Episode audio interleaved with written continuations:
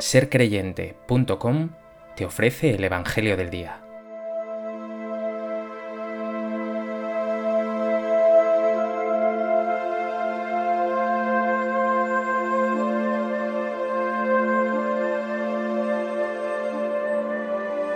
Del Evangelio de Mateo.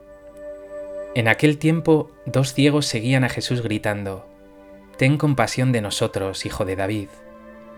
Al llegar a la casa se le acercaron los ciegos y Jesús les dijo, ¿Creéis que puedo hacerlo? Contestaron, Sí, Señor. Entonces les tocó los ojos diciendo, Que os suceda conforme a vuestra fe. Y se les abrieron los ojos. Jesús les ordenó severamente, Cuidado con que lo sepa alguien.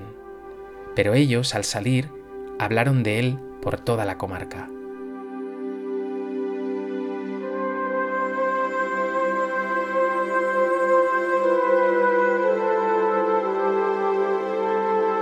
El texto que nos ofrece el Evangelio en este viernes nos presenta un milagro espectacular de Jesús.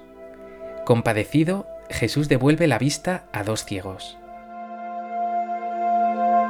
Hoy puede ser una nueva oportunidad para que te preguntes de qué cegueras tiene que sanarte el Señor.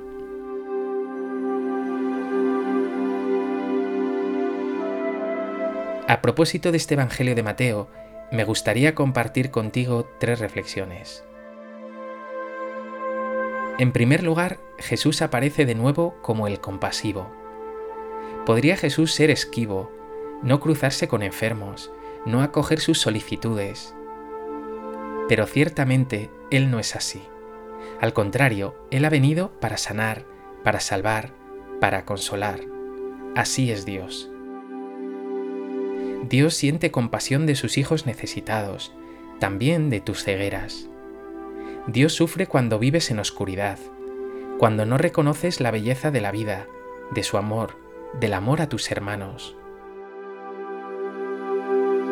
¿Qué oscuridades hay en tu vida? ¿Qué cegueras tienes?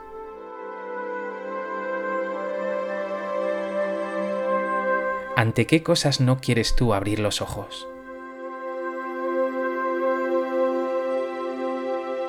En segundo lugar, vemos que dice Jesús, ¿creéis que pueda hacerlo? Contestaron, sí, Señor. Entonces les tocó los ojos diciendo, que os suceda conforme a vuestra fe. A lo largo del Evangelio se repite esta idea. En otros lugares se dice, no pudo hacer milagros por su falta de fe. La fe es vital para que se obren milagros, para que la vida se abra a una realidad mayor. Si crees en el Señor, si confías en el Señor, se te abrirán los ojos, cambiará completamente tu perspectiva. Por eso eres invitado una y otra vez a cuidar, fortalecer y pedir a Dios que aumente tu fe, porque así tu ser y tu realidad se transfigurará. ¿Cómo es tu fe? ¿Tu fe transfigura tu visión de la realidad? O sigues envuelto en una mirada oscura, pesimista, tristona.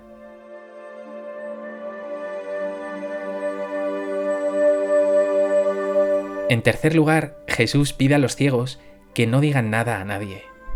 Seguramente Jesús lo haga porque no quiere ser identificado ni como un Mesías político lleno de poder, ni como un curandero con superpoderes.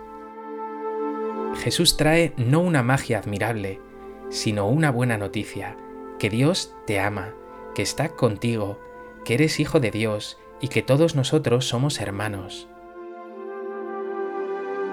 Pero esos ciegos que han visto transformada su vida por la acción de Jesús no se pueden callar. Esa buena noticia de sanación que han experimentado tan profundamente se lo hace imposible.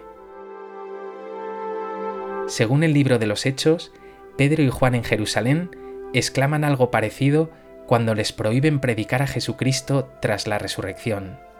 Ellos dicen, no podemos dejar de hablar de lo que hemos visto y oído. San Pablo dirá por su parte, ay de mí si no anuncio el Evangelio. Las buenas noticias tienden a expandirse, a comunicarse, no pueden acallarse. ¿Sientes tú esta pasión por la buena noticia, estas ganas de comunicarla y contagiarla?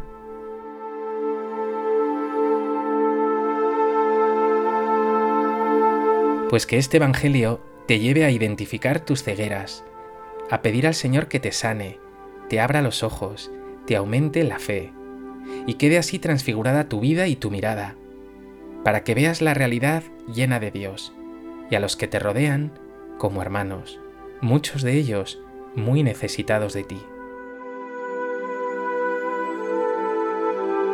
Jesús mío, estoy lleno de cegueras, fortalece mi débil fe. Creo en ti, confío en ti, lléname de tu luz y de tu amor. No me dejes caminar en tinieblas, Señor, que camine siempre de tu mano.